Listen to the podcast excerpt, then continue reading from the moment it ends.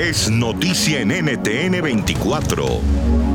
Hola, soy Dania Chirinos y esta es mi conversación con el doctor Edgar Fernández, presidente del Colegio Médico de Cochabamba, en Bolivia, donde la situación se complica y los eh, cochabambinos no pueden enterrar a sus muertos por el colapso que hay en los cementerios. Si estos son los cementerios, imagínense los hospitales lastimosamente se está bloqueando un relleno de, de, basura, el más importante de Cochabamba, donde se alberga más o menos dos toneladas de basura al día que quedan en las calles. Y aparte de lo que significa el COVID, estamos causando un desastre en la naturaleza. Por eso es la parte deshumanizada.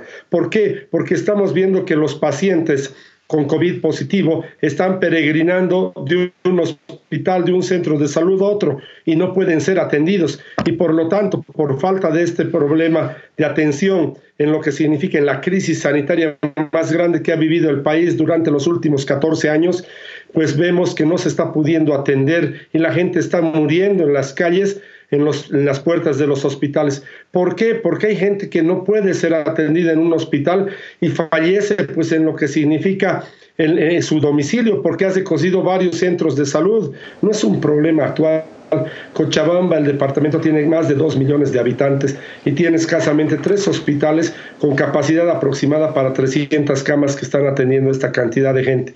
Entonces ha colapsado fácilmente. Unidades de terapia intensiva tenemos como 40 y las 40 obviamente están colapsadas. No se puede atender, pero lo peor no es eso.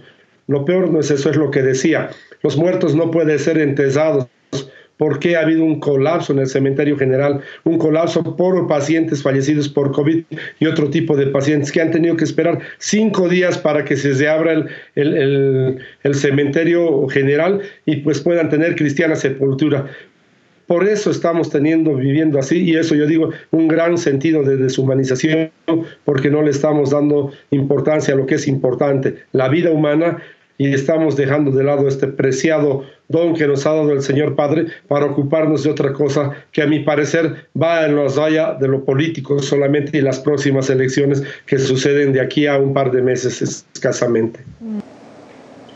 Bueno, lastimosamente nosotros hemos sido librados a nuestra suerte. Nosotros decimos los médicos.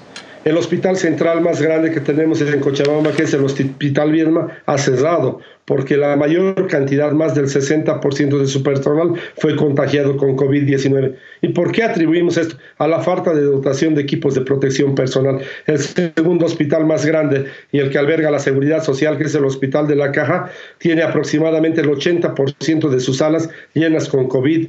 Y digo el 80% porque solo queda un 20% que es maternidad y pediatría que está siendo desguardada para que ellos más no se infecten. Y su personal casi al 50% ha enfermado no tenemos gente, no hay respiradores, no hay salas de terapia, no hay salas de internación común, no hay cementerio y el personal está falleciendo incluso. Tenemos más de 50 casos de médicos en Cochabamba que están con el COVID, han fallecido algunos de ellos y lastimosamente no solo representamos a los médicos, sino a todo el personal, enfermeras, personal de servicio, etcétera, que están enfermos y que aún así están, están dando el espaldarazo para que la salud salga adelante y realmente, como les digo, esto es una causa de una cosa desastrosa que lastimosamente está llegando a enlutar todas las familias las familias bolivianas y cochabambinas en especial.